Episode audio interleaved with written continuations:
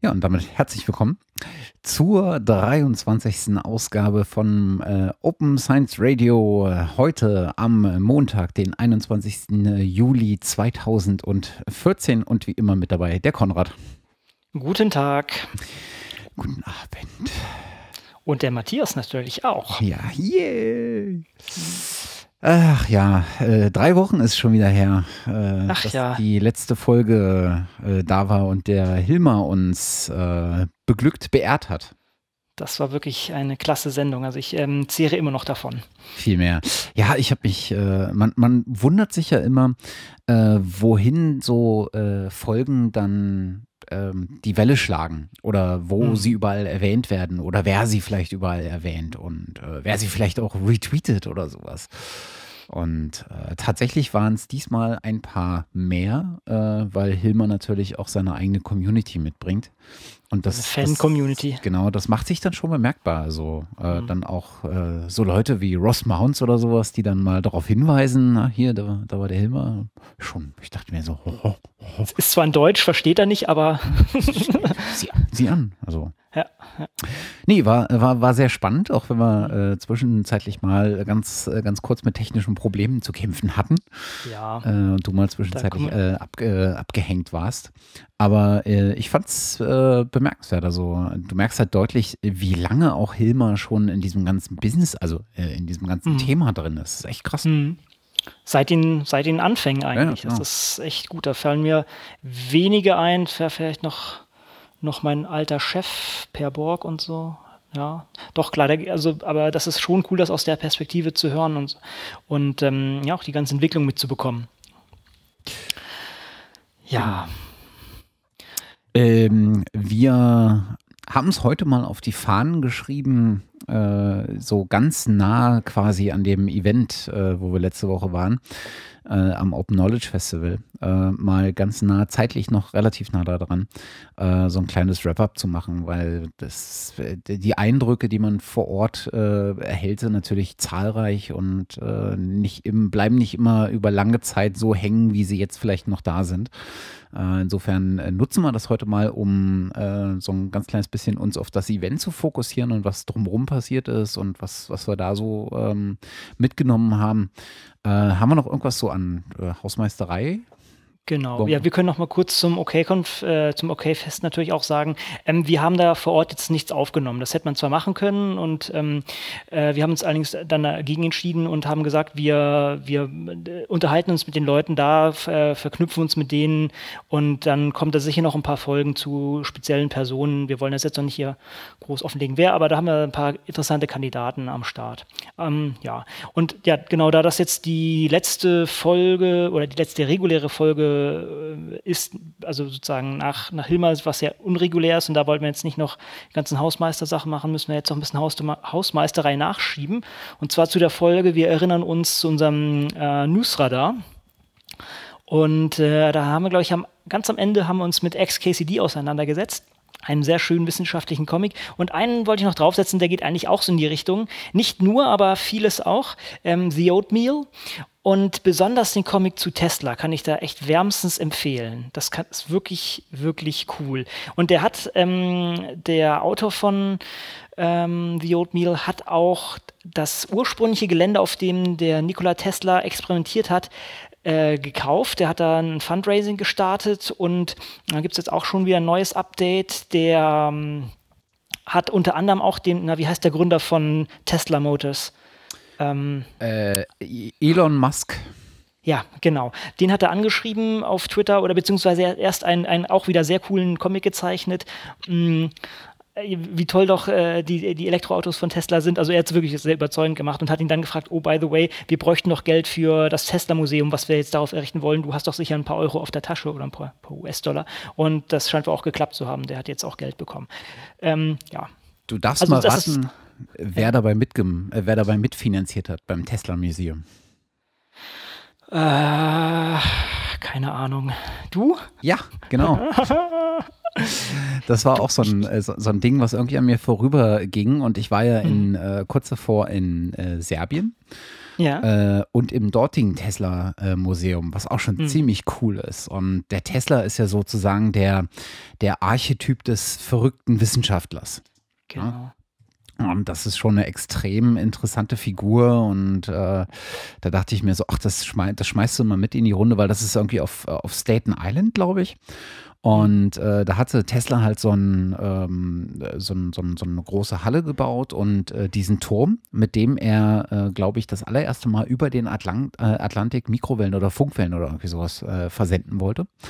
Und die er dann hier auf der anderen Seite in Europa äh, auch empfangen wollte mit einem ähnlichen Turm. Und das steht da halt noch und das sollte verkauft werden. Und ich glaube, die haben ich weiß gar nicht, was der Betrag am Ende war, 1,2, 2 Millionen Euro, mhm. Dollar, irgendwie sowas zusammen und äh, machen dort jetzt, er wollen das erhalten und äh, machen dort äh, so ein, so ein äh, Museum, was zumindest, die, was die ersten Ideen waren, äh, natürlich sehr viel größer, aber auch sehr, sehr viel äh, ausgelegter darauf ist, mal zu, selber zu experimentieren und so ein bisschen mehr Wissenschaft zum Anfassen zu machen. Also das fand ich irgendwie ganz gut. Genau, deshalb passt das auch gut in diesen Podcast, weil es sozusagen die Wissenschaft der Öffentlichkeit wieder zuträgt, dass man anhand von solchen klassischen Experimenten auch wieder versteht, ähm, wie die ganzen Sachen eigentlich funktionieren. Und Tesla war halt ein ja, enorm verrückt, ja, wie du selber sagtest, der, der Prototyp des verrückten Wissenschaftlers. Was wir bei der letzten Folge auch irgendwie irgendwie so kulturell gar nicht ähm, noch beschrieben haben, ist, dass die amerikanischen Podcasts Werbung haben. Das ist, das ist immer so, das ist irgendwie ein richtig einschneidendes Erlebnis, wenn man das vorher nicht gewohnt ist, finde ich. Mm. Ähm, das haben wir gar nicht diskutiert, wollte ich nur mal so zum Besten geben. Irgendwie, äh, ja, die haben halt ein anderes Finanzierungskonzept, beziehungsweise die haben ein Finanzierungskonzept, während die Deutschen halt meistens auf Flatter oder sowas setzen und ähm, oder, oder gar nicht. Ne? Das gibt es natürlich auch. Das, da ist jetzt auch nicht der große gewerbliche Druck also, oder, oder Wille für sowas und machen das einfach aus Spaß. Und ich weiß nicht, wie viel das bei den Amerikanischen abwirft, muss, muss ich ganz ehrlich sagen. Aber es fällt einem halt schon irgendwie auf, wenn man, wenn man sich da reinhört, da, da ist halt häufiger Werbung drin. Ja, ja.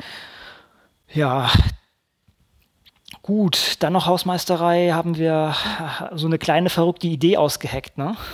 genau, also man, man, äh, man stellt sich ja immer die Frage, äh, oder es stellen sich ja viele Leute ähm, derzeit die Frage, äh, was machen sie eigentlich mit, äh, mit dem Podcasting und wie treiben sie es voran? Allen voran natürlich äh, die Community um äh, das Podlove-Projekt äh, das ja mittlerweile äh, eine ganze Reihe von Leuten äh, beschäftigt, äh, sowohl die, die aktiv Code produzieren, als auch die, die es dann irgendwie im Einsatz haben und auch äh, stets rückmelden.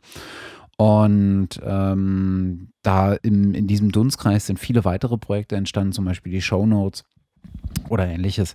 Äh, und naja, wir haben ja auch so ein, äh, wir haben ja sozusagen so ein, naja, was heißt Sonderfall? Sonderfall ist es vielleicht nicht wirklich, aber äh, Wissenschaftspodcasting hat ja nun mal eine besondere Eigenheit und das ist, dass die Wissenschaft im, im Fokus steht und oftmals auch das Produkt von, von Wissenschaft, also irgendwelche Paper und sowas.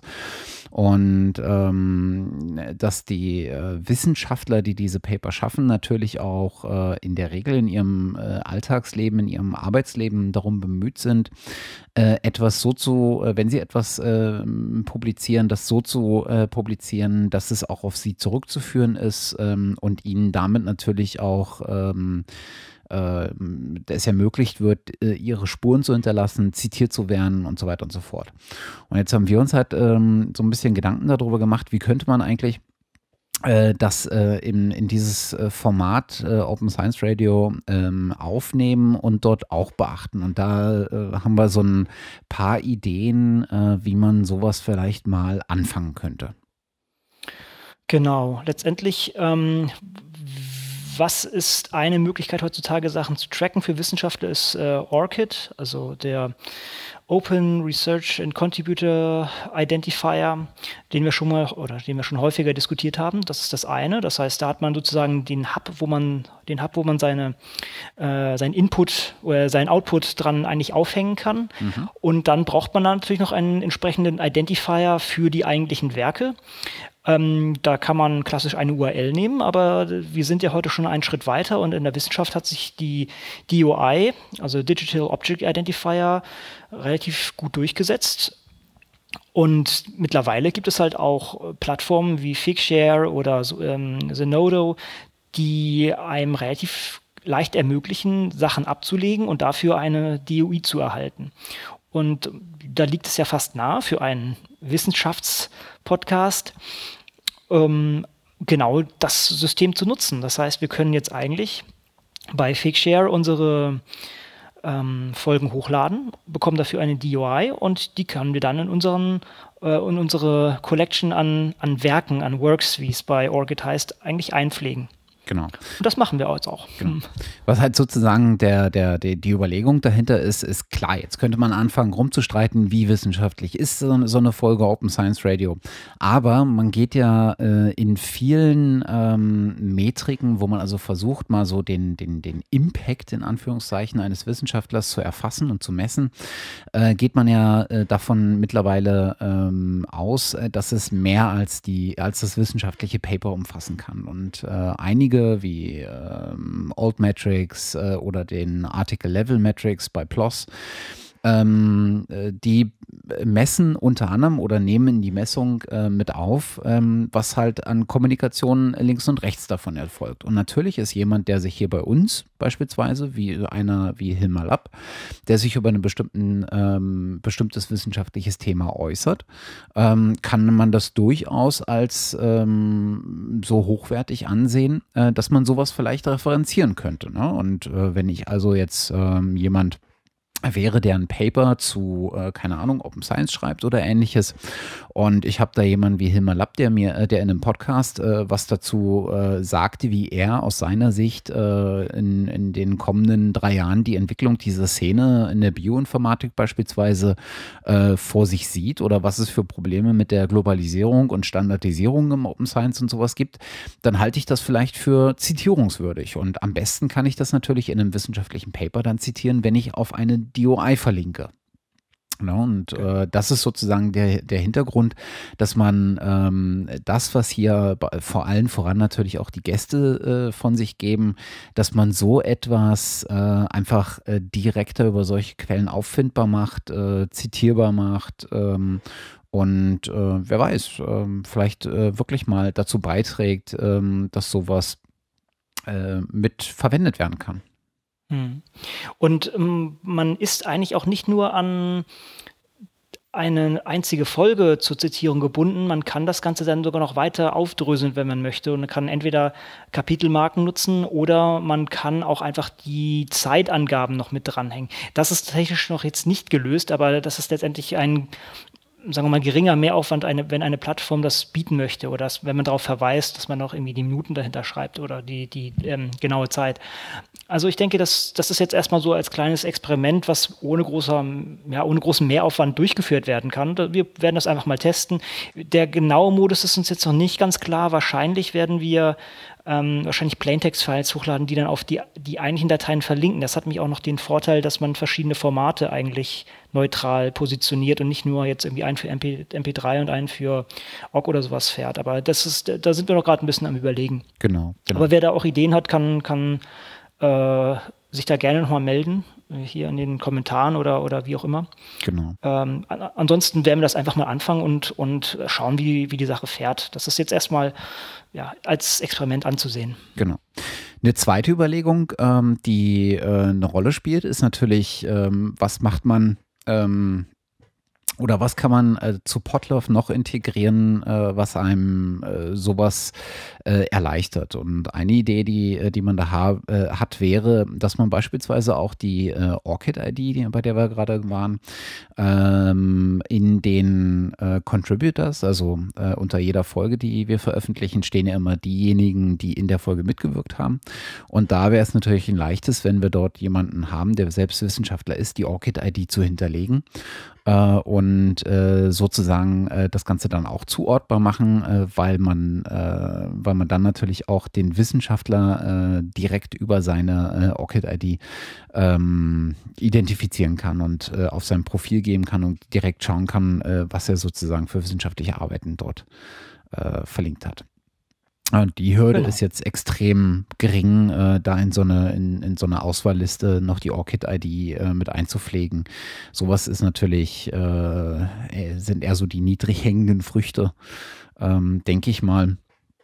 Äh, was wir äh, noch äh, überlegt haben, und das ist ja so ein Stückchen weit äh, nicht nur etwas, was uns betrifft, sondern auch etwas, was andere Wissenschaftspodcasts betrifft, ähm, allen voran äh, sowas wie dem äh, Modellansatz oder methodisch inkorrekt oder Conscience, die sehr, sehr viel sich mit Papern beschäftigen. Und bei Paper hat man ja immer das, ähm, äh, das, das Problem, äh, dass man sie sich erst besorgen muss. Und dann ähm, wäre es natürlich schön, wenn man in den Show Notes äh, schon bevor man das Paper klickt, äh, sehen würde, führt mich dieser Link jetzt auf einen Closed Access Paper und ich stehe am Zweifel wieder vor einer Paywall und kann es doch nicht lesen. Oder äh, führt mich das Ganze zu einem Open Access Paper äh, und ich kann es total lesen. Und, ähm, und einfach oder einigermaßen einfach könnte ich mir das vorstellen, wenn man das über die Shownotes äh, macht, über das Shownotes-Projekt, dass man vielleicht irgendwie so einen Tag hat, äh, wo man Closed Access und Open Access einfach als Tag vergibt und dann hat man neben äh, dem Link oder hinter dem Link einfach so ein offenes oder geschlossenes äh, Schlosssymbol. Ne? Und ich kann, ohne den Link geklickt zu haben, direkt sehen, ob ich das Paper dann auch direkt runterladen kann oder ob ich äh, da nicht rankomme. Das ist jetzt keine Raketenwissenschaft, aber ich kann mir schon vorstellen, dass das irgendwie äh, ein nettes Feature ist, äh, was durchaus ähm, nicht, nicht allzu äh, unnütz sein dürfte. Und es schärft auch wieder ein bisschen das Bewusstsein für diese ganze Sache. Ähm, mir fällt es immer wieder auf, wenn ich für uns äh, recherchiere, also für den Podcast recherchiere und dann teilweise Links in unseren äh, Sammlungen habe, wo ich dann merke, hoppla, das ist ja ist eigentlich hinter der Paywall. Klar, ich habe ich hab halt äh, Zugang über die Uni und merke dann später erst, ähm, dass das eigentlich nichts für die Allgemeinheit ist, weil nicht zugänglich.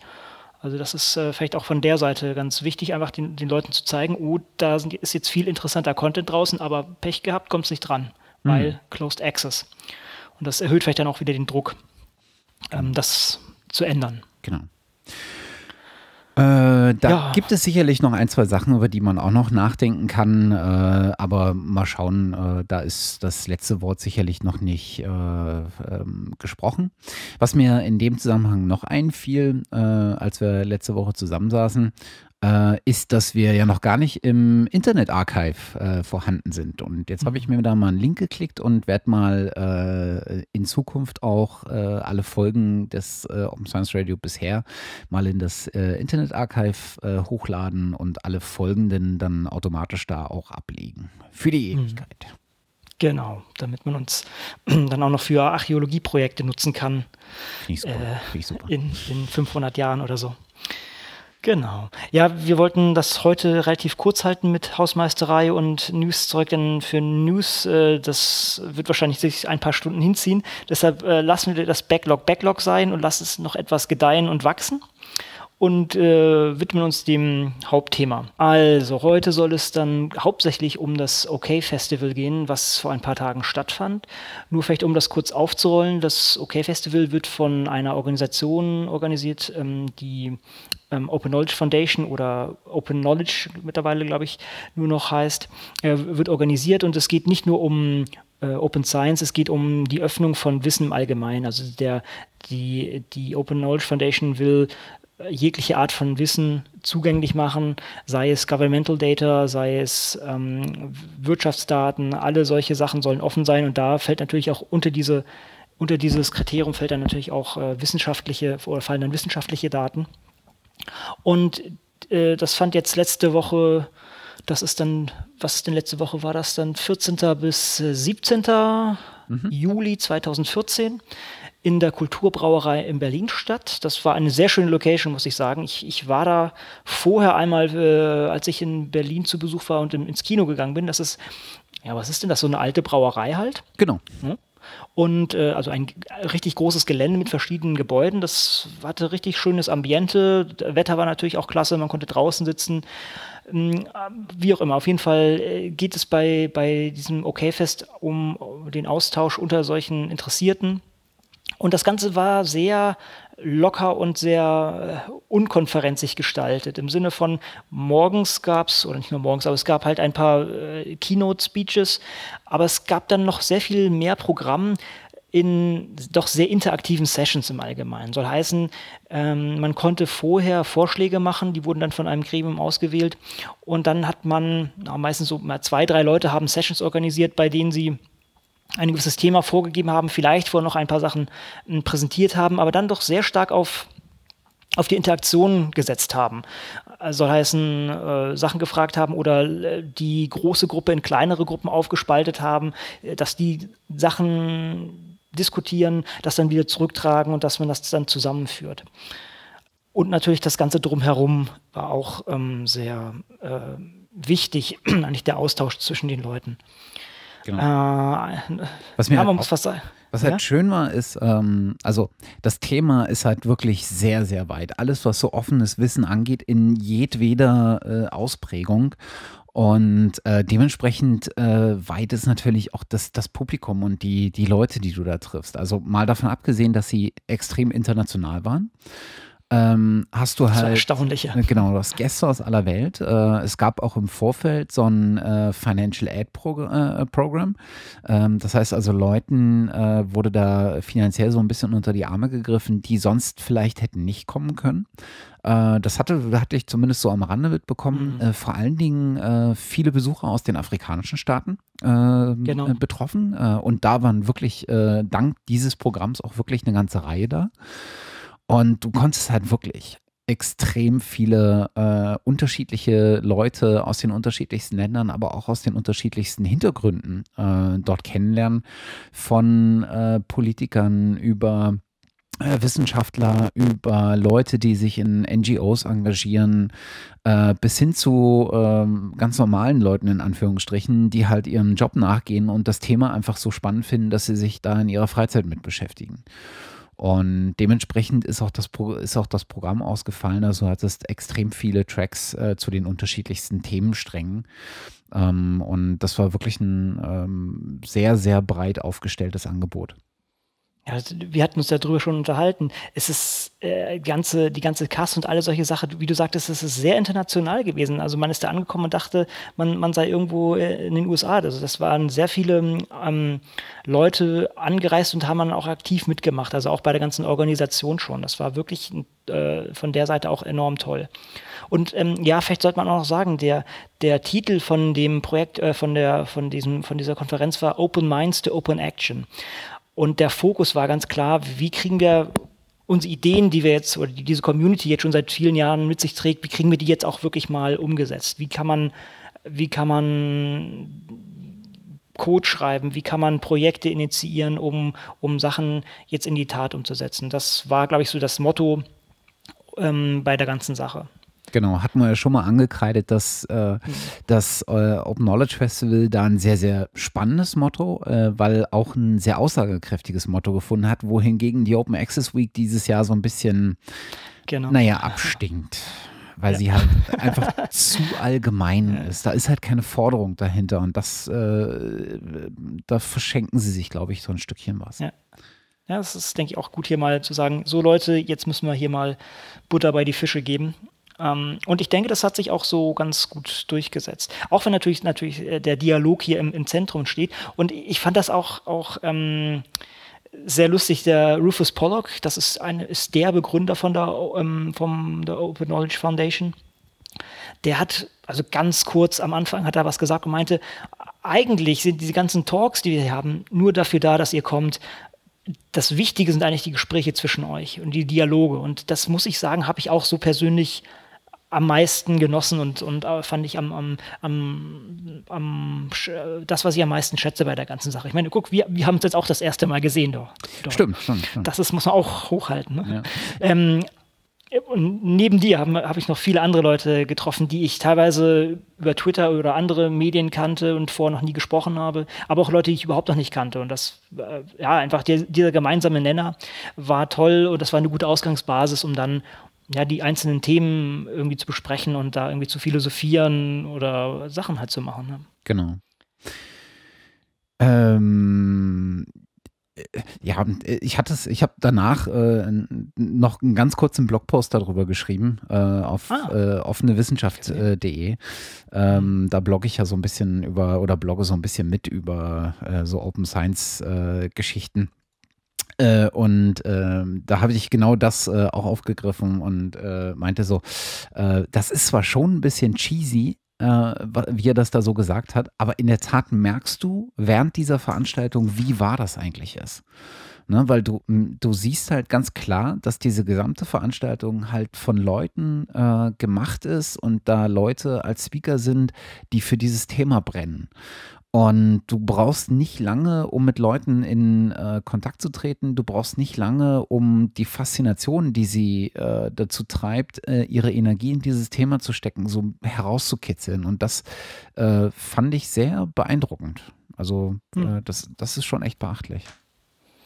Ja, ähm, ich denke auch, dass, dass dieses, dieses, das passt auch einfach sehr gut in diese Szene rein, ja, die, die sich jetzt auch nicht so gerne äh, groß von oben organisieren lässt, sondern einfach sehr quirlig ist, einfach viel Energie hat und dann halt auch spontan mal Sachen macht. Also dieses, dieses Unkonferenzige, also ja. äh, Barcamp, Unkonf, wer das nicht kennt, wir verlinken, ähm, das, das passt einfach enorm gut in diese äh, Anarcho, das ist vielleicht so politisch, in diese relativ äh, fluffige äh, Gruppierung allgemein. Ja, so in, also diesen, denke, in diese Community. Ne? Das ist ja, genau das. Genau. Also Menschen, die sich selber um ein Thema organisieren.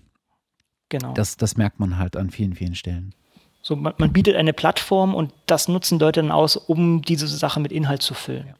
Und ähm, wenn, wenn da niemand mitmacht, dann, dann passiert da auch nichts. Da, da ist dann niemand, der, der vorher rumtanzt, sondern dann, dann passiert das einfach nicht.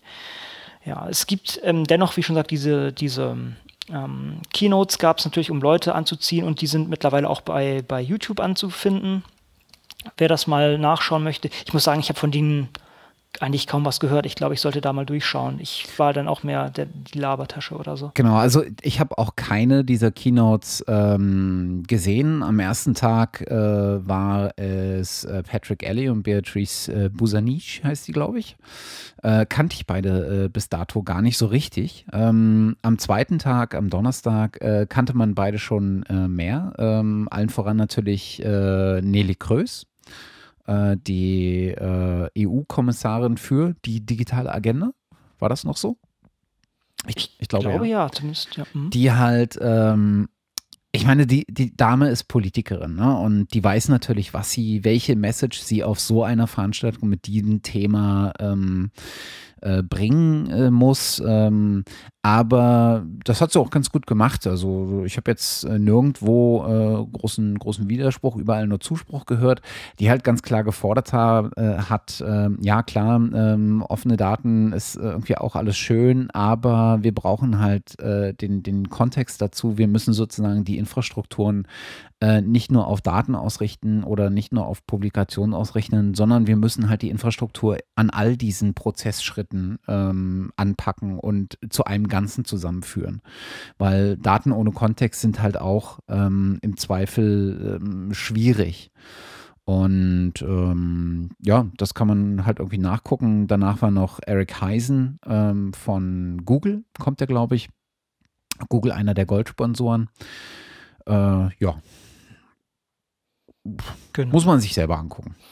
Genau. Es gibt äh, neben diesen Videos auch noch eine andere Art von Dokumentation, und zwar der OKcast, also der Podcast von oder aus dem Umfeld der Open Knowledge Foundation, ähm, hat einige Folgen aufgenommen, teilweise sehr kurze, manchmal nur eine Handvoll von Minuten lang, so ein paar Kernthemen, Kernthemen äh, von, von einem Projekt oder von einer Person abgegriffen.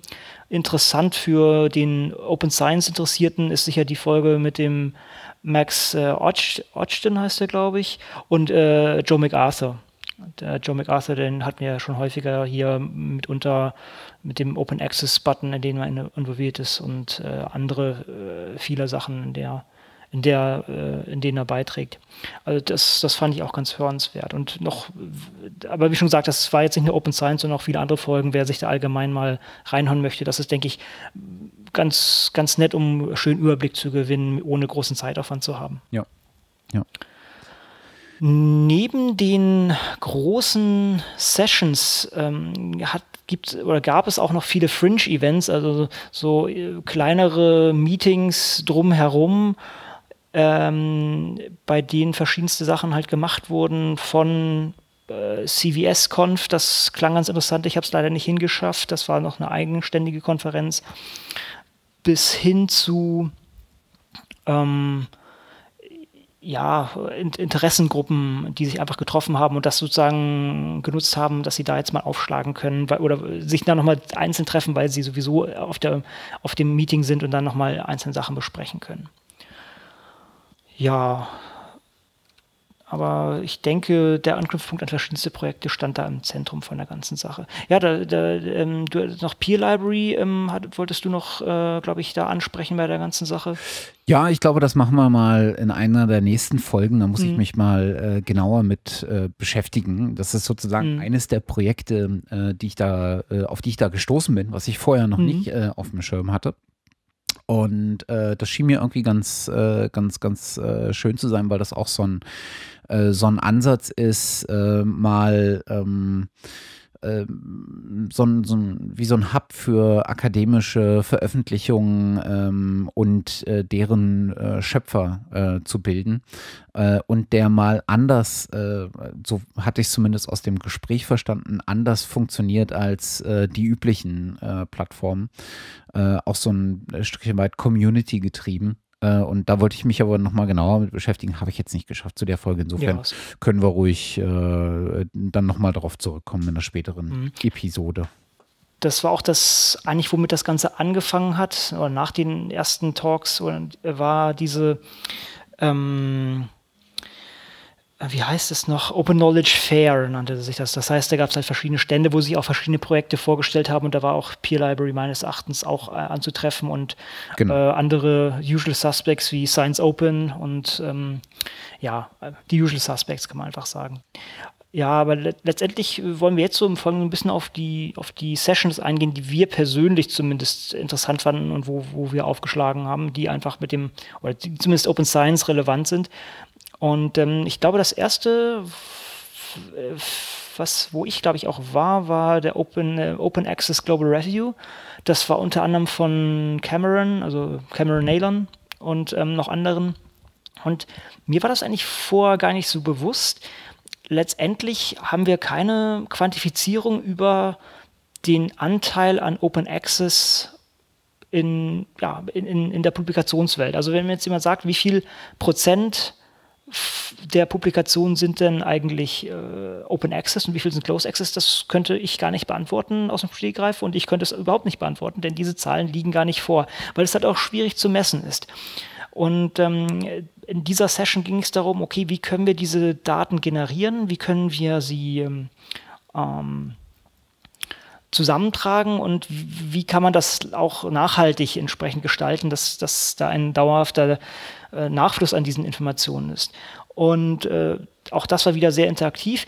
Man sollte vielleicht sagen, alle diese, alle diese Sessions, die haben ein eigenes Pad, also ein, ein Etherpad, ähm, was bei der, bei der um, ähm, Open Knowledge Foundation gehostet ist.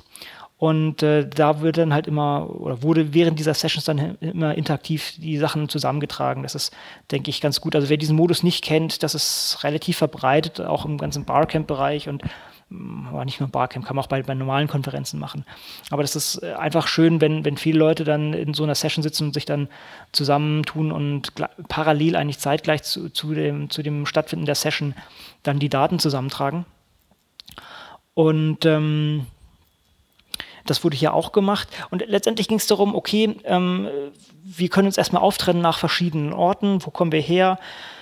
Was ist unsere Erfahrung oder welche Zahlen haben wir konkret, äh, um, um Open Access zu quantifizieren? Welche Anlaufstellen hätte man? Äh, und äh, dann wurde das wieder zusammengetragen und offen diskutiert, was man machen könnte. Bottomline ist halt eigentlich so, es, es, es, es gibt hier kaum was und ähm, also es gibt keine zentralen Anlaufstellen. Niemand, der jetzt Wissenschaft betreibt, muss sagen, oh, ich habe einen Open Access, ähm, ähm einen Open Access ähm, Artikel publiziert und muss das dann irgendwo melden. Also äh, weder für Open noch für Closed Access. Und ähm, von daher ist das gibt es keine validen Zahlen und jetzt muss man überlegen, wie kann man da solche Strukturen schaffen, beziehungsweise ähm, welche Strukturen haben das schon? Und einige Förderer haben das sicherlich, weil die äh, darauf ähm, pochen oder die, das Teil der, der, des Fundings ist, dass die halt auch die, das Feedback über die Publikation haben. Sprich, da könnte man anzapfen. Letztendlich wäre das Beste, wenn die Unis oder, oder größere Institutionen diese Daten sammeln und dann natürlich auch als offenen Standard irgendwo ablegen oder innerhalb eines offenen Formates ablegen, dass das dann wieder aggregiert werden kann und wieder aufbereitet werden kann. Das ist natürlich dann ein langwieriger Prozess, sowas aufzusetzen, aber ich denke, das sollte man auch angehen. Ähm, das ist vielleicht auch äh, jetzt Teil dieser Leute, die dort waren, ist sozusagen vielleicht zur Aufgabe geworden oder können sich das zur Aufgabe machen, das vielleicht einfach mal in ihren Institutionen nachzufragen. Also ich habe bei mir an der Uni eine relativ aktive Open Access Beauftragte, wenn, wenn ich sie so nennen kann. Ähm, ich werde da mal nachfragen, ob die, ob die Zahlen konkret parat haben. Ich denke, da ist jeder aufgerufen, das auch zu, auf, äh, auch zu machen. Also das ist, ähm, denke ich, ein Anliegen, was was wichtig ist, um auch die, die, die ähm, Relevanz von Open Access aufzuzeigen im Vergleich zu Closed Access und wo wir gerade stehen, ne? sprich, wie, es noch besser werden kann. Mhm. Vor allen Dingen ist es auch äh, so ein Stückchen weit die Vorstufe zu einer ähm, mal Betrachtung, äh, was Open Access denn versus Closed Access bring, äh, bringt. Ne? Also äh, genau. ist das denn wirklich äh, der Schritt, der uns hilft, ähm, die Wissenschaft zu öffnen im Sinne von, äh, es kommen auf einmal, es können auf einmal mehr Leute darauf zugreifen. Es findet mehr und mehr Verwendung, weil es nicht hinter, ähm, hinter einer Paywall steckt und äh, fördert sozusagen darüber äh, dann auch die, ähm, die, die, das Vorankommen von Wissenschaft in anderen Projekten. Ähm, dazu ist natürlich ähm, dieser Schritt mal zu gucken, ähm, wo ist denn mit welchen oder in welchem Verhältnis wird dann offen versus äh, geschlossen publiziert und ähm, welche, äh, welche Lizenzen sind da äh, beispielsweise diejenigen, die am meisten verwendet werden, was sicherlich auch eine äh, ganz spannende Information wäre für Autoren, die sich mit dem Gedanken tragen, Open Access zu publizieren, äh, die ja immer vor der Entscheidungen stehen, oh Gott, oh Gott, äh, jetzt muss ich mir auch noch eine Lizenz selber aussuchen und muss das irgendwie sagen. Ähm, da sind sicherlich Erfahrungswerte auch mal ganz gern gesehen. Und das kennt man sicherlich von äh, aus einzelnen Verlagshäusern. Ne? Äh, Wiley macht da äh, beispielsweise solche Erhebungen aus dem eigenen Hause und gucken mal, äh, welche Lizenz äh, der Creative Commons Lizenzen denn am meisten Verwendung findet bei Open Access Publikationen. Aber sowas mal global zu haben, äh, wäre natürlich eine wahnsinnig spannende Sache. Genau. Man kann dann auch die Ausgaben quantifizieren, das muss, muss man auch noch sagen. Also das ist eine, äh, oder das ist vielleicht, vielleicht ein Teil der ganzen Sache. Man, das ergibt sich nicht automatisch, aber das, dann wäre auch die Gegenüberstellung einfach mal ganz nett. Wenn Leute sagen, ja, Open Access ist zu teuer, dann müsste man das einfach mal gegenrechnen und diese Zahlen sind halt leider nicht da und dann könnte man das, denke ich, relativ schnell, schnell sehen, wenn man das entsprechend angeht und ja, auch die, die Open Access Preise vielleicht natürlich auch noch drücken könnte, in, indem man das durch größere Institutionen angeht. Ähm, ja, dass man da eigentlich auf, auf Gewinne kommt, die dann wieder der Forschung zu, äh, zufließen könnten. Ja, wenn man sagt, okay, das ist das Gesamtbudget der, der Wissenschaft und wenn davon ein Großteil an, oder ein, ein zumindest be betrachtlicher Teil an, äh, an äh, Closed Access oder an Subscription-Based ähm, Access, äh, Subscription-Based Journale geht, dann äh, ist das ein Abfluss von Geld, was anderweitig genutzt werden könnte. Ja. Ja, ich denke, das war zu der Session war das äh, ganz, äh, ganz ausreichend. Ne? Ja. Wir waren noch zusammen in der anderen Session mh, mm, Exploding Open Science Awareness Training Funding. Da ging es eigentlich darum, äh, ja, wie, wie können wir den Open Science Gedanken nach draußen tragen und das weiter promoten. Und äh, da gab es verschiedenste Ansätze.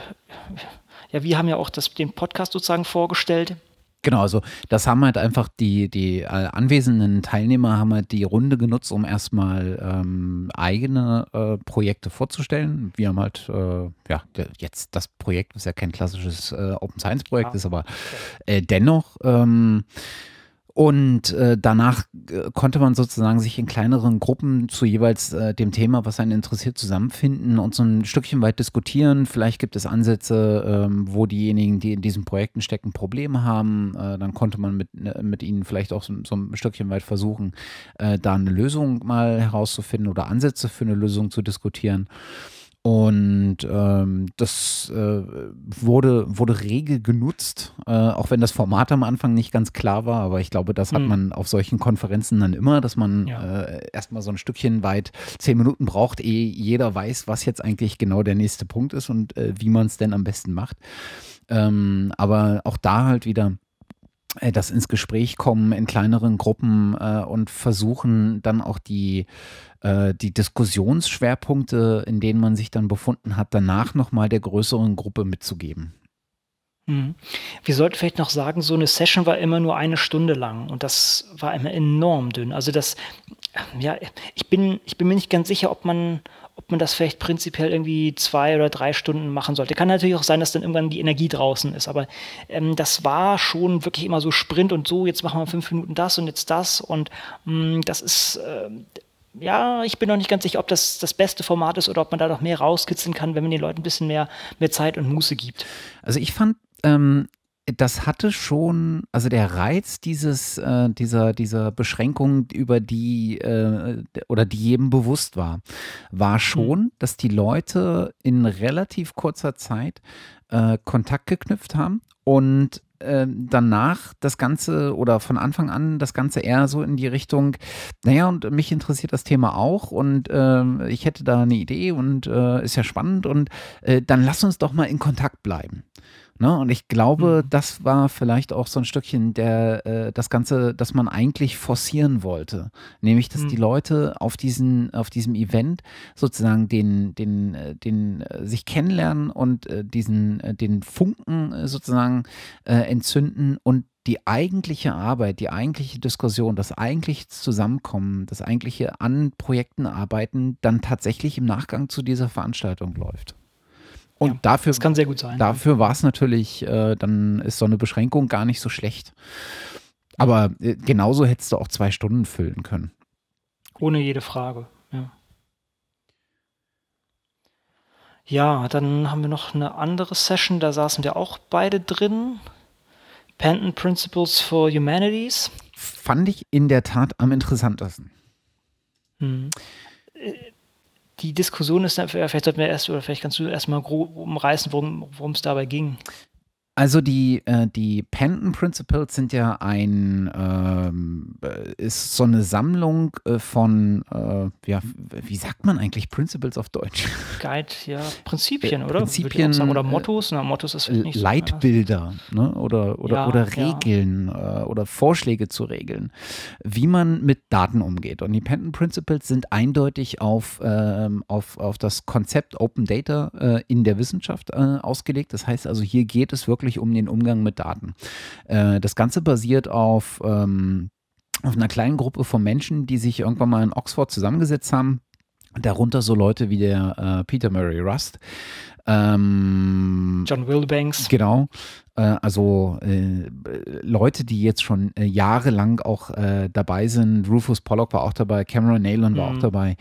Ähm, und die haben sich äh, äh, initial zusammengesetzt und haben mal diese Penton Principles aufgeschrieben. Und das sind mittlerweile, äh, glaube ich, lass mich lügen, äh, vier oder fünf. Äh, ich glaube, vier Principles sind es, äh, wo sie relativ genau vorschlagen, was man denn beachten sollte, wenn man seine Daten offen zur Verfügung stellen sollte. Da geht es unter anderem um die Lizenz, die man wählen soll ähm, äh, es geht darum, äh, was überhaupt äh, Daten sind. Ähm, und das ist in der Tat der Anknüpfungspunkt, der, äh, in, der in dieser Session so ein Stückchen weit auch den ersten, die erste Diskussion entfacht hat. Denn es ging in dieser Session um, ähm, um äh, dieselben, um über die um die Übertragung der Penton Principles auf die ähm, Humanities.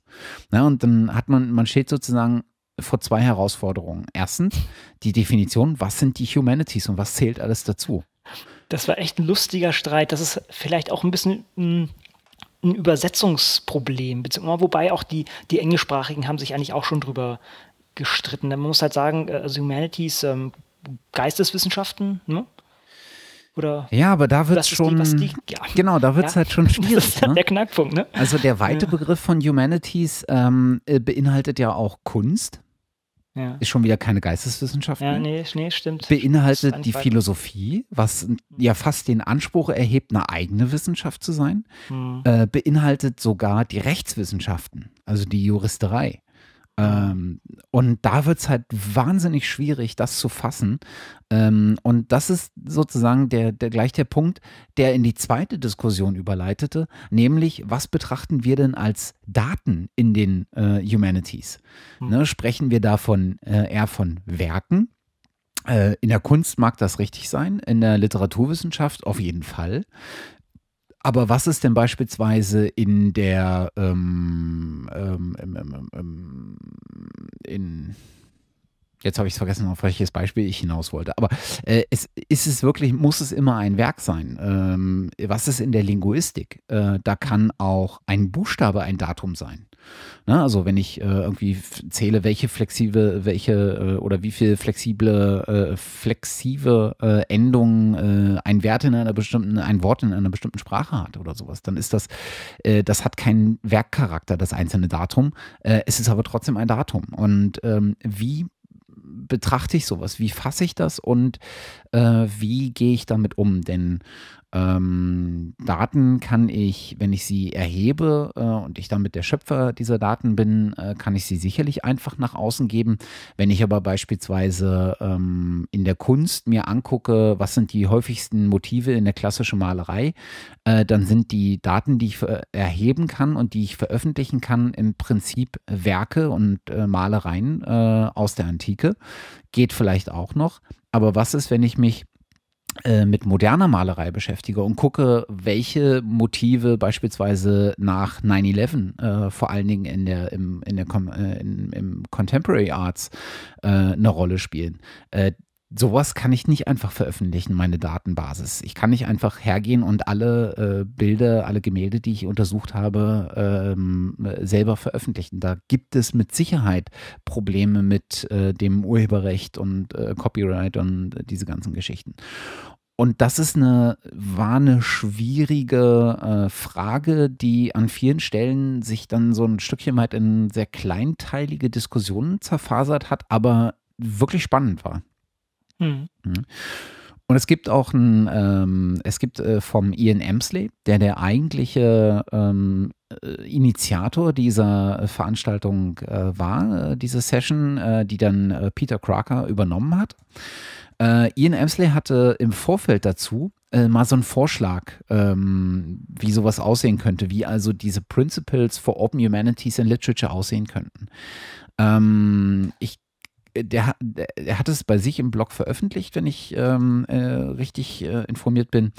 Und äh, da sieht man aber deutlich, ähm, dass er auch von Anfang an nicht alle Fälle äh, mitdenken konnte. Und ich glaube, deswegen wollte er diese Session auch, weil genau mhm. dieser Feedback, das, äh, das, das dann auch kam aus der Community, äh, sehr, sehr wichtig an dem Punkt einfach für ihn ist. Ich denke, das war schon sehr reichhaltig. Also auch als jemand für mich, der der jetzt nicht so viel damit anzufangen hat mit dem eigentlichen, äh, mit den Humanities, ähm, also das, ich, ich, bin nicht aktiv daran tätig, sagen wir das so, war das wirklich äh, spannend, wie dann auch aus verschiedenen Ecken die Leute aufpoppten und gesagt haben, ah, aber das fehlt ja doch noch oder, oder äh, aber ich kann das ja hier so nicht machen, weil das und das. Äh, das war schon, ich denke, ja, für, für, für so eine Veranstaltung kam da sehr viel raus in dieser kurzen Zeit. Mhm. Spannend fand ich auch zwei, noch zwei Punkte. Äh, Peter Murray Rust, äh, der selber in der Session drin saß, also als einer der Mitschreibenden bei den Penton Principles, meinte irgendwann so ganz beiläufig, naja, ihr dürft die Penton Principles jetzt aber auch nicht als Regelwerk verstehen. Es ist eine Empfehlung hm. von hm. uns. Es ist eine Empfehlung von vier Leuten, die in einem Pub zusammensaßen. Klar ist der Hirnschmalz reingelaufen. Aber haltet euch um Gottes Willen nicht dogmatisch daran, sondern diskutiert es. Und das Zweite, was ich bemerkenswert fand, äh, fand, ist, dass man in der Tat mit all den äh, Schwierigkeiten, die man sozusagen in diesem Bereich haben würde, also da spielen dann irgendwann auch ähm, äh, vielleicht sowas wie Datenschutz äh, eine Rolle. Da spielen Copyright-Betrachtungen eine Rolle. Immer je nachdem, was ich als Datum und was ich als Werk und sowas definiere. Aber äh, auch da ähm, war am Ende hatte ich so ein Stückchen weit das Gefühl, war die Richtung, in die alle am ehesten vorstoßen konnten, eine, die sagte, ähm, naja, Open als Default finden wir gut, aber nicht uneingeschränkt. Und es muss die Möglichkeit zum begründeten Einschränkung geben. Also, Wenn zum Beispiel Persönlichkeitsrechte genau, verletzt genau, werden. Dass man eigentlich davon ausgeht, alles sollte offen sein, aber wenn es berechtigte Interessen gibt, äh, sowas wie die Schutz, der Schutz der Persönlichkeitsrechte, ähm, kann ich eine Ausnahme machen und muss dann nicht äh, offen, ähm, äh, offen publizieren. Und ich glaube, das ist so eine ganz vorsichtige äh, Schlagrichtung, in die man durchaus weiterdenken kann und in die, glaube ich, auch äh, weitergedacht wird. Hm. Ja. Ja, nee, das war eine schöne, war, war schön, auf jeden Fall. Und dann noch eine andere Session, die kam, glaube ich, hauptsächlich von Daniel Mietchen. Ich weiß gar nicht, wer noch äh, mit dabei war. Jenny Molloy. Äh, ja, Jenny Molloy natürlich auch. Und genau, jetzt, der ja. Alex aus äh, Brasilien. Äh, ja, genau, der war sowieso sehr umtriebig. Genau, ich habe immer seinen Nachnamen vergessen. Ich bin so schlecht in Namen. Das ist äh, ganz ich fürchterlich. Auch. Hanut Abdo. Ne? Äh, genau. Alexandra Hanut Abdo. Ja. Ja, das, das ist eigentlich ein äh, echt ein wirklich wichtige, wichtiges Thema, was Sie angeschnitten haben. Also eigentlich auch wieder die Quantifizierung, so wie beim, beim Open Access äh, Global Review. Wie, einfach mal zu sagen, okay, wir sagen immer, Open ist besser, ist effizienter als die klassische geschlossene Wissenschaft. Aber das ist weitestgehend erstmal dahingestellt. Es ist zwar sehr logisch, es ist für viele nachvollziehbar, aber es ist noch nicht an vielen Beispielen bewiesen. Und mit dieser Session wollte das oder sollte sowas initiiert werden. Es gibt ein Beispiel von, na, wie heißt der? Das, ähm, das ist Open, Open Malaria. Ja. Na, na, ähm, wo die das mal durchexerziert haben. Aber ansonsten gibt es also zumindest unseres Wissens nach, und das wurde auch bei dieser Session erstmal so gesammelt, gibt es äh, nur wenige Beispiele, wo das ganz klar belegt ist, dass man mit einer offenen Wissenschaft äh, effizienter arbeitet. Und effizienter heißt natürlich äh, im Sinne von, äh, wie viel äh, ähm, ja, intellektuellen Output kriege ich aus meinen investierten mh, Steuerzahlergeldern heraus.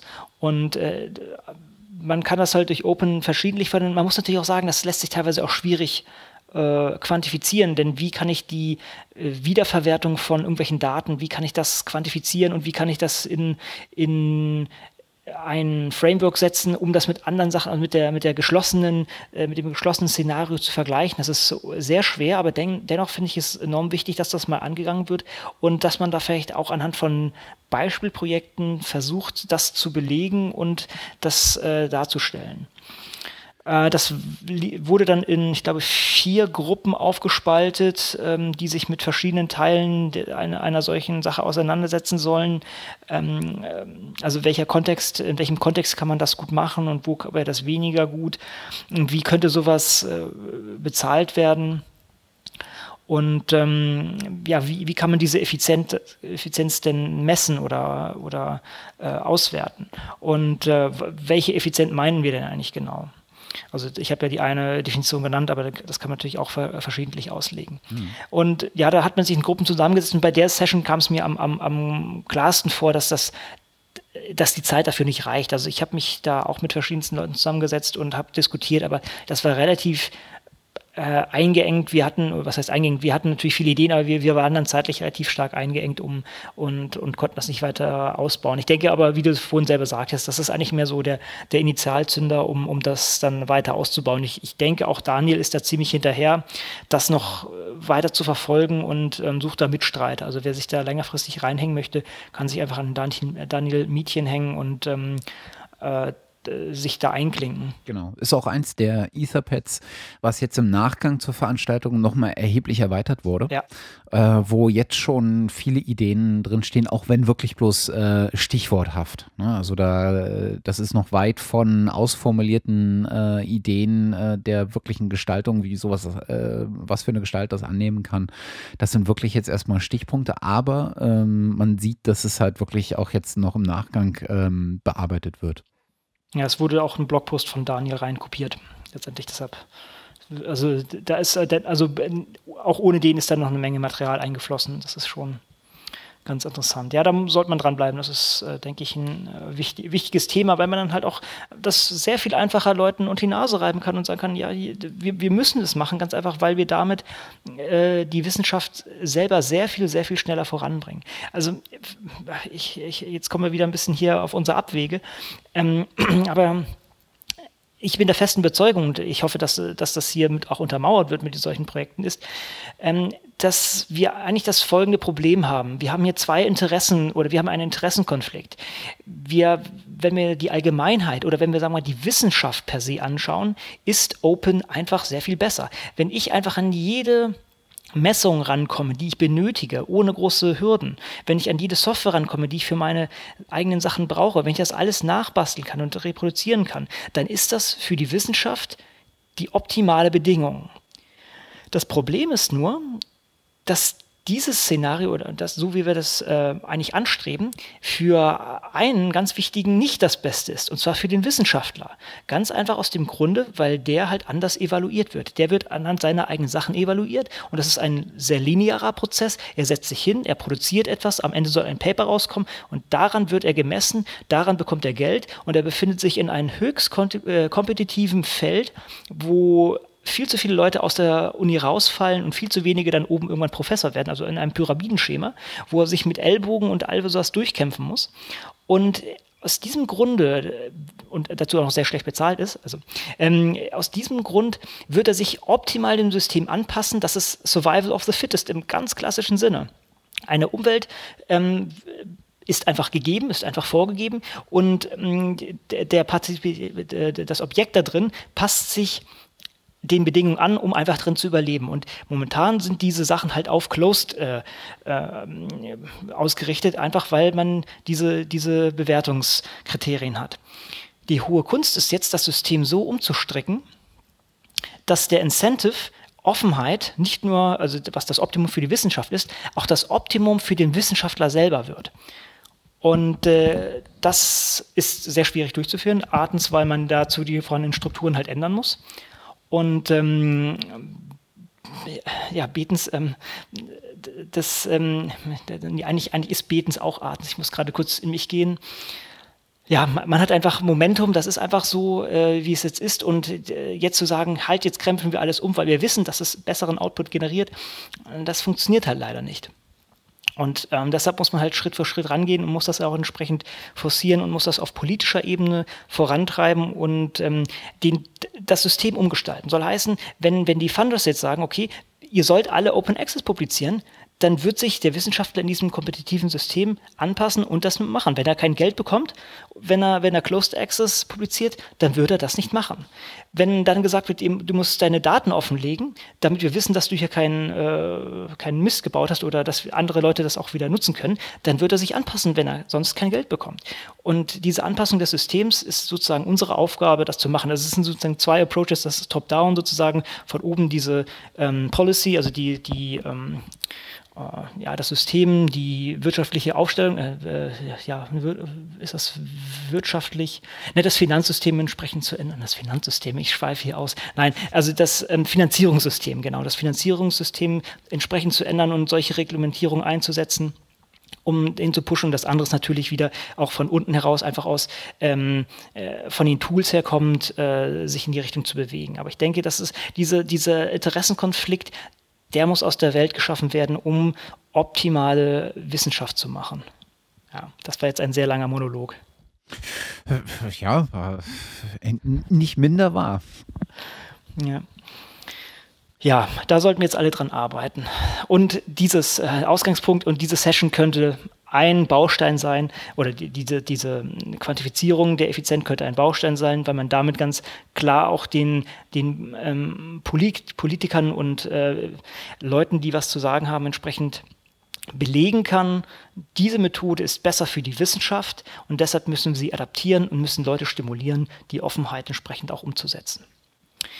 Ja, von daher, äh, äh, willst du meinen Monolog noch irgendwas hinzufügen, sonst springen, springen wir zur nächsten.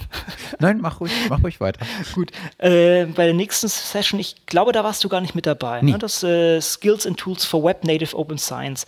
Das war ein schönes Ding. Das war vielleicht gar nicht, ah doch, gut, es war schon interaktiv. Am Anfang ähm, hat der ähm, Kartegram der ist, glaube ich, aus Berkeley, wie viele von den Sachen, mhm. äh, von, von, den Leuten und, und den Tools, ähm, hat er seine Top 5 ähm, Tools für, für halt offene Wissenschaft oder, oder web-native Wissenschaft äh, zum Besten gegeben. Ich muss da gucken, ob ich die jetzt alle noch zusammenkriege. Der Talk ist auch ansonsten online ähm, auf, ähm, ist, in, ist in, verlinkt auf dem, auf dem Schedule von äh, vom, von der entsprechenden Session und da ist auch das Etherpad.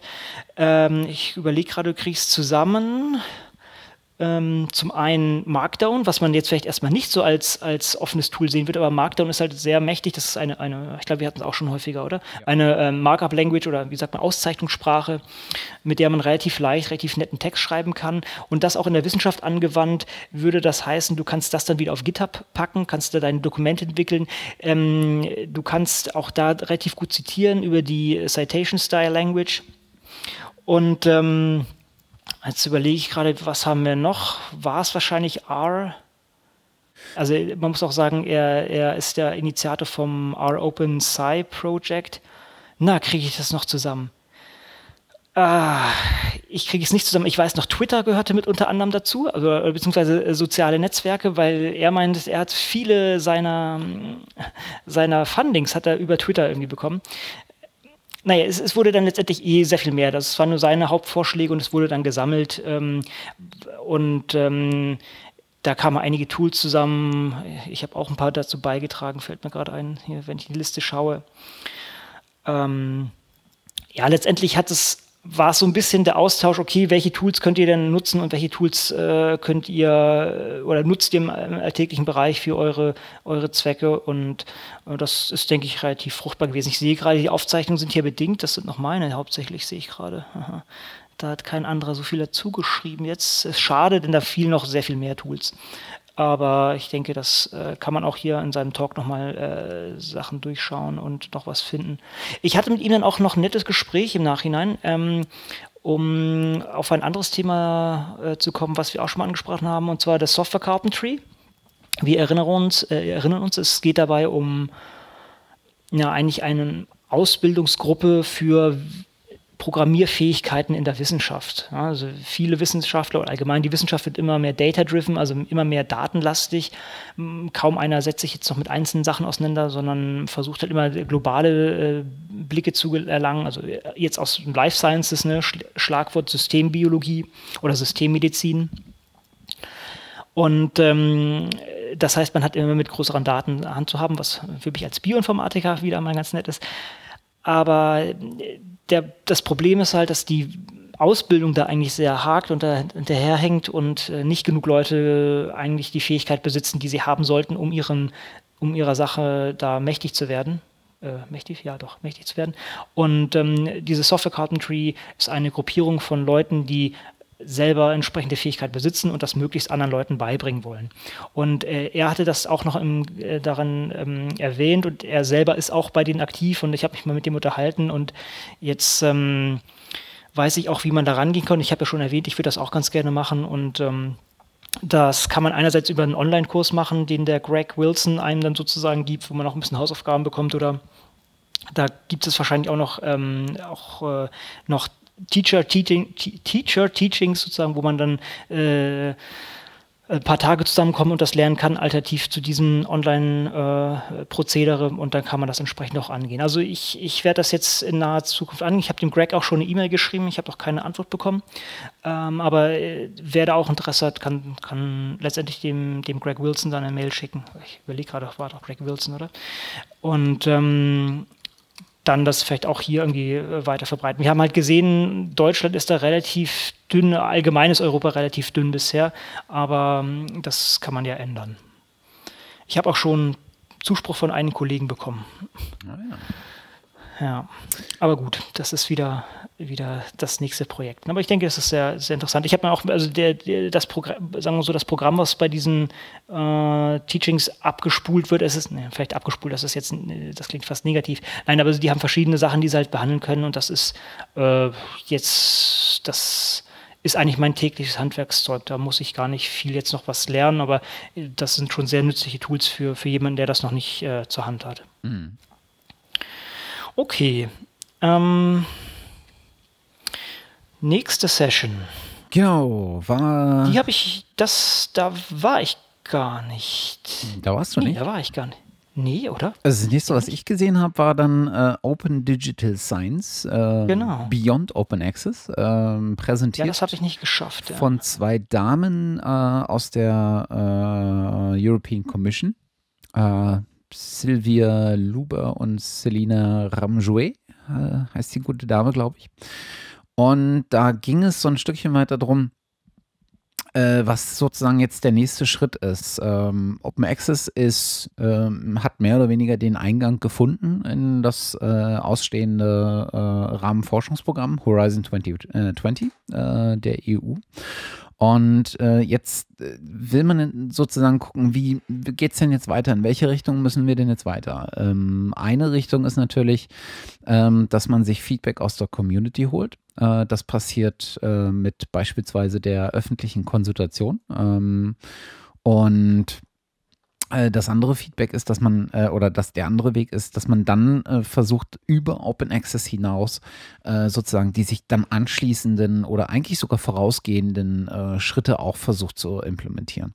Und was bei dieser äh, Session halt schon ähm, auch wieder eine Rolle spielt, und ich glaube, das hat sich so als roter Faden durch viele ähm, Sessions gezogen, ist das ganze Thema wie nennen wir das Baby einfach äh, eigentlich? Ne? Mhm. Und die stehen halt vor der Herausforderung, äh, nennen wir es jetzt Science 2.0, nennen wir es äh, Open Science, nennen wir es Open Digital Science, so wie es ihr Vorschlag eigentlich wäre. Ähm, und das hat halt alles sein Für und Wider, nennen wir es irgendwie äh, Networked Science, Enhanced Science oder wie.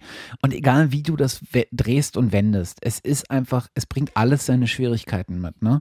Ähm, der, der, der, das knackigste Argument, was man eigentlich gegen Open Science sagen könnte, für den Begriff, der sozusagen alles zuließe, ähm, also der, der am äh, inklusivsten ist, ähm, wäre ja eigentlich, äh, man sollte halt Open Science nicht Open Science nennen, wenn es nicht open ist. Ja, und äh, mhm. wenn jemand äh, etwas unter äh, Creative Commons Non-Derivative oder Non-Commercial veröffentlicht, ist das schon nicht mehr open.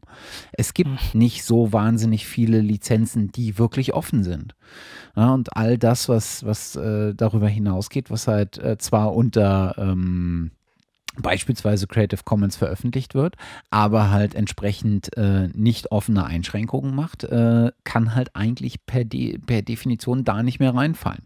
Trotzdem ist es der Begriff, der sich am, naja, zumindest laut äh, den Session-Teilnehmern am geeignetsten anbietet. Ne? Weil alles andere ist halt einfach schwierig. Ähm, und der Begriff Open Science äh, erfährt ja jetzt auch so ein Stückchen weit eine, ähm, eine Verbreitung, die über die Special Interest äh, äh, Communities hinausgeht und äh, scheint irgendwie auch am griffigsten zu sein.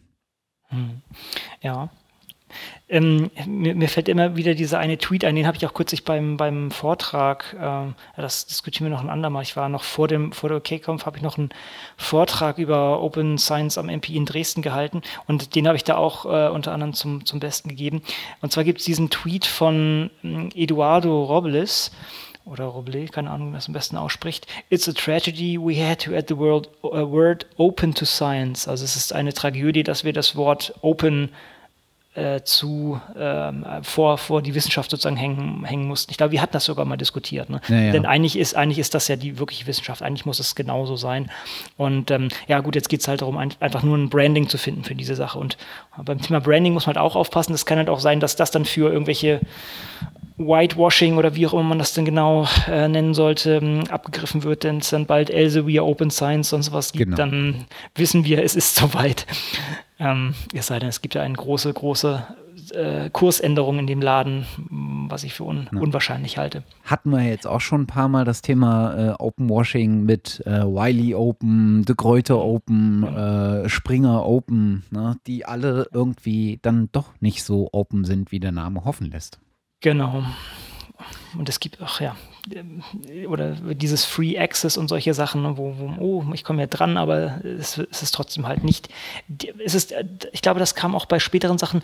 Dieser, diese Wiedernutzungsrechte ist hier das Schlagwort. Wiedernutzungsrechte, das ist ja. ganz wichtig und das müssen wir eigentlich, glaube ich, häufiger in den Mund nehmen. Deshalb schreiben wir das auch gleich in die Show Notes. Mhm. ähm, Wiedernutzungsrechte, oder? Ist, oder, oder wie heißt das doch? Oder ist, ist, ist das, der Schleife jetzt ein richtigen Begriff? Aber ich meine schon, oder? Wiedernutzung. Ähm, äh, wie, wie, auch immer, es geht halt darum, dass, dass man die Freiheit gibt oder hat, diese Daten, diese Publikation, was auch immer, entsprechend weiter zu nutzen und auch anderweitig äh, zu nutzen.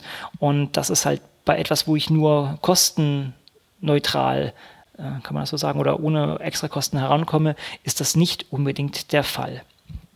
Das ist der klassische, das kennt man klassisch aus den aus der Open Source äh, ähm, Free as Freedom oder Free as Free Beer.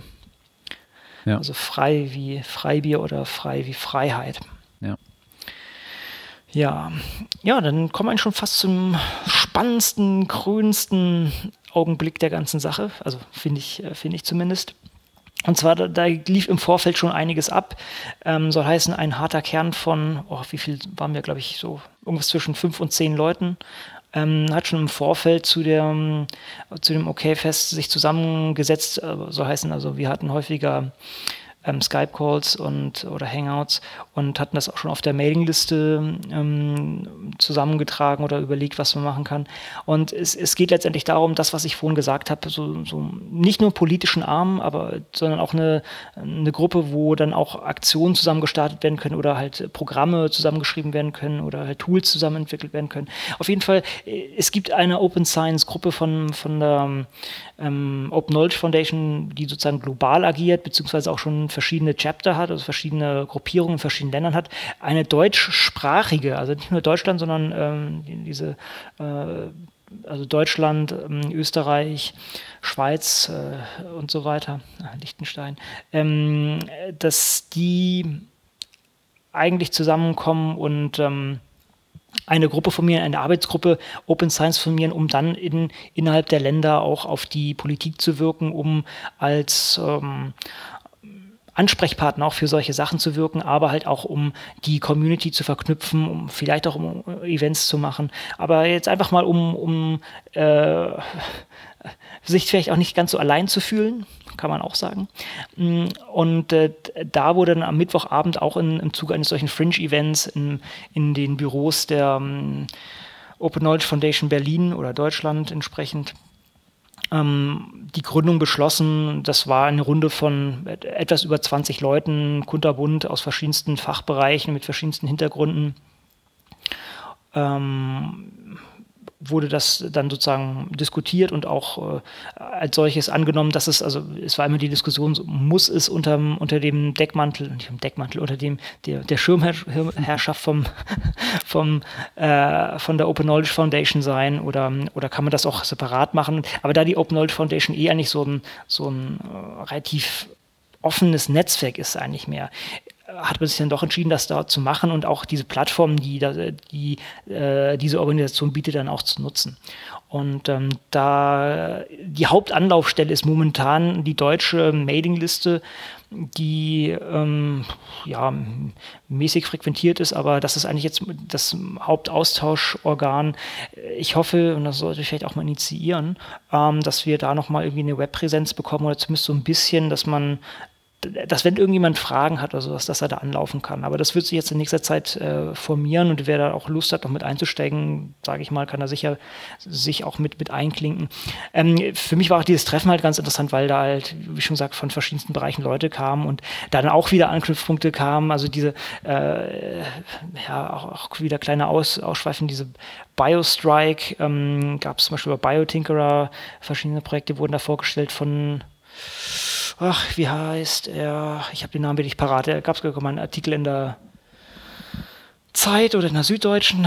Okay, also ich, ich schweife zu ab, ohne, ohne jetzt die Daten parat zu haben. Auf jeden Fall war das auch wieder sehr schöner Anknüpfpunkt für viele viele nette Gespräche, für viele äh, Verknüpfungen. Und ich hoffe, wir können auch ein paar von diesen Leuten nochmal rausgreifen und vors Mikrofon bekommen, dass die euch die Projekte noch mit vorstellen können.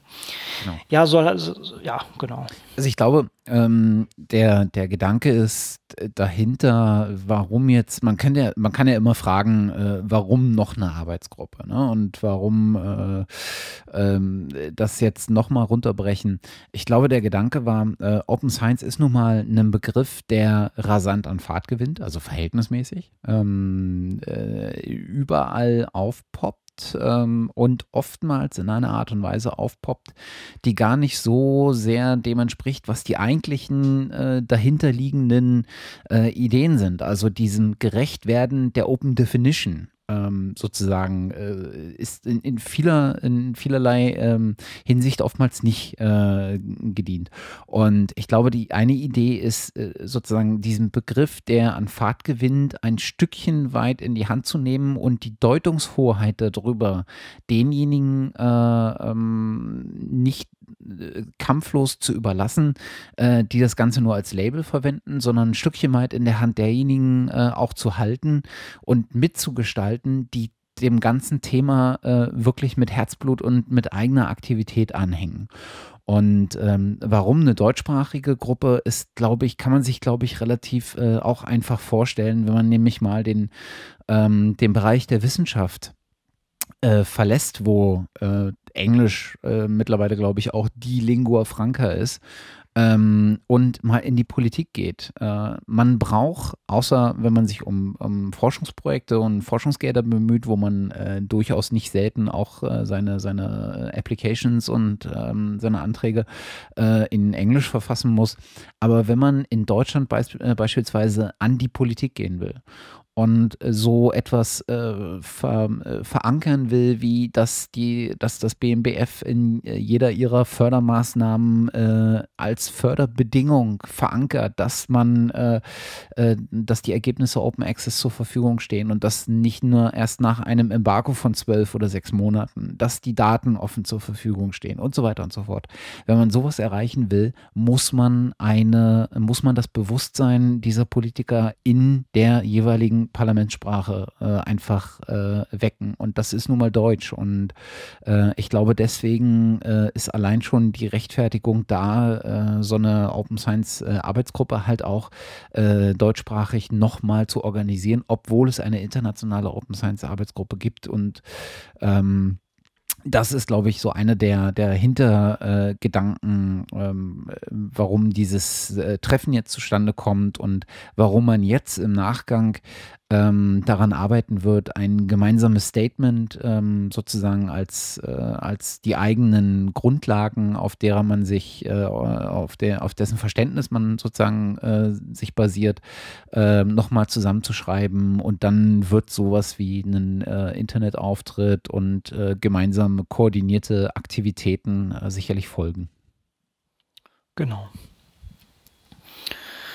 Ja, das war eigentlich der krönende Abschied von, von denen, ne? von, von der ganzen Sache. Also gut, das, das war am Mittwoch, das sprich, es gab noch den Donnerstag, war jetzt so von, von den ganzen, äh, vom, vom, thematischen her fand ich das ähm, doch äh, das, für mich das Wichtigste, einer eine der wichtigsten Gründe, dahin zu gehen, neben den ganzen äh, Verknüpfungen, die ich, die ich da jetzt geschlossen habe. Ja.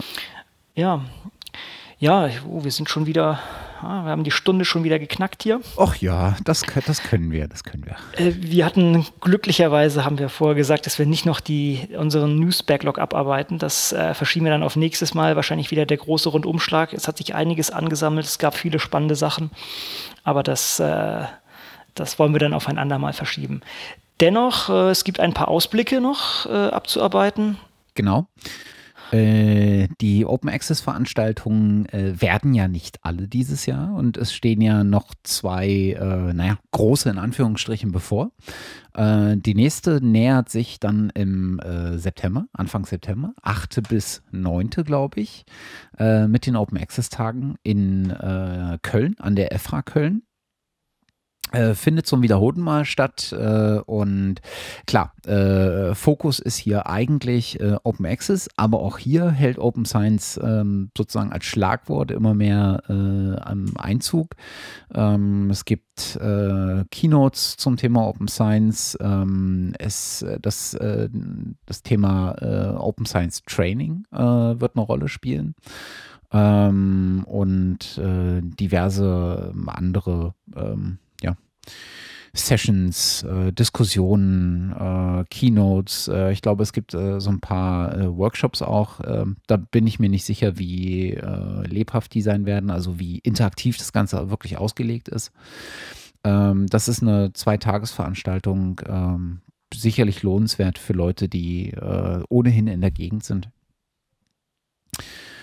Ja, darauf nur kurz äh, hingewiesen. Das Programm ist äh, online äh, auf der Open Access Plattform auch schon veröffentlicht äh, und das meiste auch schon mit äh, den entsprechenden Akteuren hinterlegt, wer, wen man da also antreffen kann.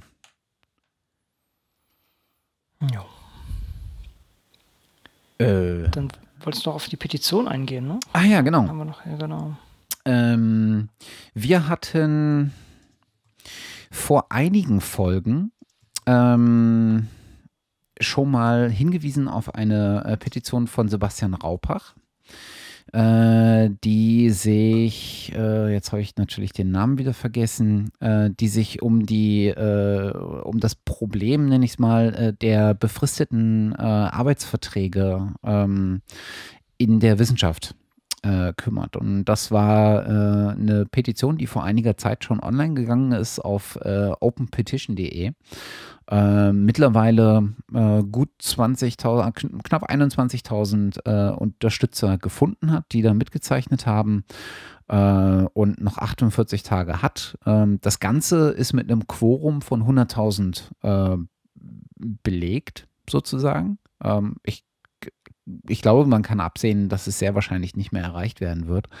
Äh, aber wer weiß. Und zweitens ist das wichtig. Ich meine, jetzt haben 21.000 Leute unterschrieben, äh, mhm. diese Petition. Und auch das ist schon mal eine, äh, schon mal eine Zahl. Ne? Und, jetzt, und unabhängig davon, wie sinnvoll man ähm, Petitionen ähm, äh, empfindet, äh, aber 21.000 Leute, die öffentlich unterschreiben, dass sie mit den Arbeitsbedingungen, mit den Beschäftigungsbedingungen, mit den Befristungsbedingungen im Konkreten in der Wissenschaft äh, nicht zufrieden sind. Ähm, das ist schon mal eine Aussage. Insofern, äh, der äh, Sebastian hat vor kurzem eine äh, Pressemitteilung nochmal rausgegeben, die ich hier gern verlinken würde. Und äh, ich hatte ihm auf jeden Fall versprochen, auch nochmal auf diese Petition äh, hinzuweisen. Ähm, also wer da noch mitzeichnen äh, mag, äh, kann das gerne tun. Das ist sicherlich nicht äh, umsonst äh, ausgegebene zwei Minuten. Genau. Ja, und dann haben wir noch was zur Sprache fast ne, von uns. Also sozusagen, das ist wieder äh, schon fast wieder Hausmeisterei so ein bisschen. Ähm, äh, letztendlich äh, haben wir gesagt, wir werden auch ein paar Folgen oder wir werden äh, nicht zurückschrecken, auch englische Leute zu interviewen, wenn es thematisch reinpasst. Und da haben wir viele Leute am, am Start, die rein englischsprachig sind. Äh, ich denke, das Konzept ist jetzt nichts Neues. Es gibt, äh, schauen wir uns mal um, äh, Omega Tau macht ja auch äh, zum Beispiel zweisprachig, also äh, nicht innerhalb einer Sendung, aber äh, es gibt verschiedene Folgen mit verschiedenen Sprachen. Das ist, denke ich, kein Problem. Und wir wollen jetzt auch thematisch oder uns nicht durch diese Sprache so einschränken lassen und, und damit Themen ausklammern, die ähm, halt nur von einem oder von, von jemandem, der Experte ist, aber halt nicht Deutsch spricht. Und das wollen wir demnächst etwas dann ausbauen. Ne? Genau, also ähm, äh, dummerweise fiel uns das erst wirklich im hm. Nachgang auf. Äh, mit Hilmer wäre das ein äh, exzellenter äh, Aufschlag gewesen.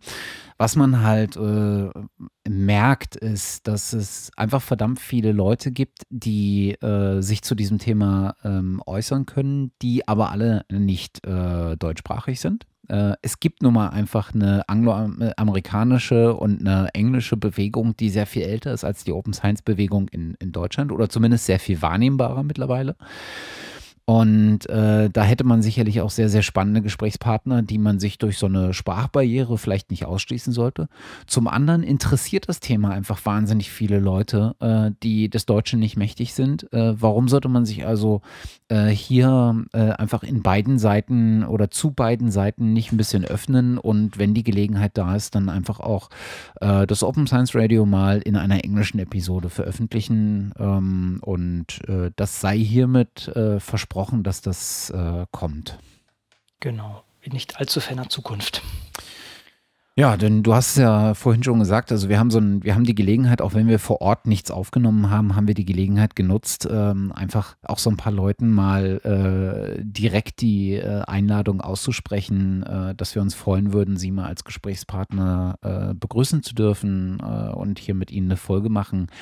Und äh, wir haben durchweg eigentlich positive Resonanz bekommen. Also jeder war so klar, meldet euch und dann und dann ist es vielleicht sogar noch passender, weil es dann wieder wieder was Neues zu berichten gibt.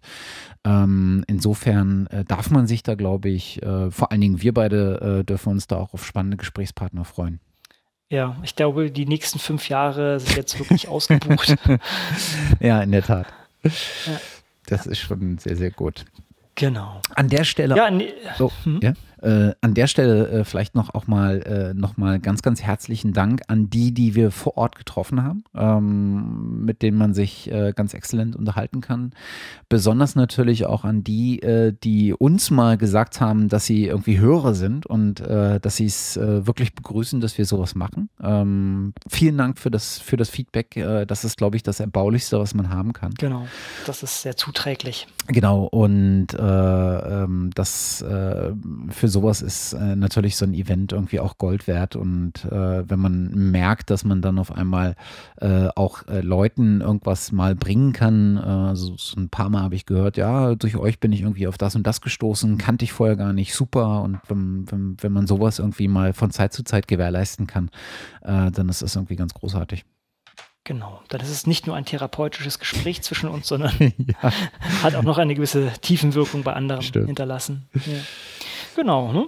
Dann würde ich sagen, fast in dem Sinne, äh, bleibt schön offen. Wir, wir brauchen auch so, so, einen, so einen Abschlussspruch für immer. Wie auch immer, nee, heute mal nicht. Äh, genau, genau, aber dann äh, sowas wie äh, sowas wie beim äh, Chaos-Radio immer kommt. Äh, und verschlüsselt schön eure E-Mails. Macht genau. euer Back. Nee, es wurde ja geändert. Also wo, ja, ja. verschlüsselt schön eure Backups. Genau. Äh, wie auch immer. Ja, genau sowas. sowas, was gut hängen bleibt. Außer bei uns. Na gut. Okay, ja, dann euch noch einen schönen Abend oder wann auch immer ihr das hört. Und bis zum nächsten Mal. Genau. Tschüss. Bis zum nächsten Mal. Tschüss.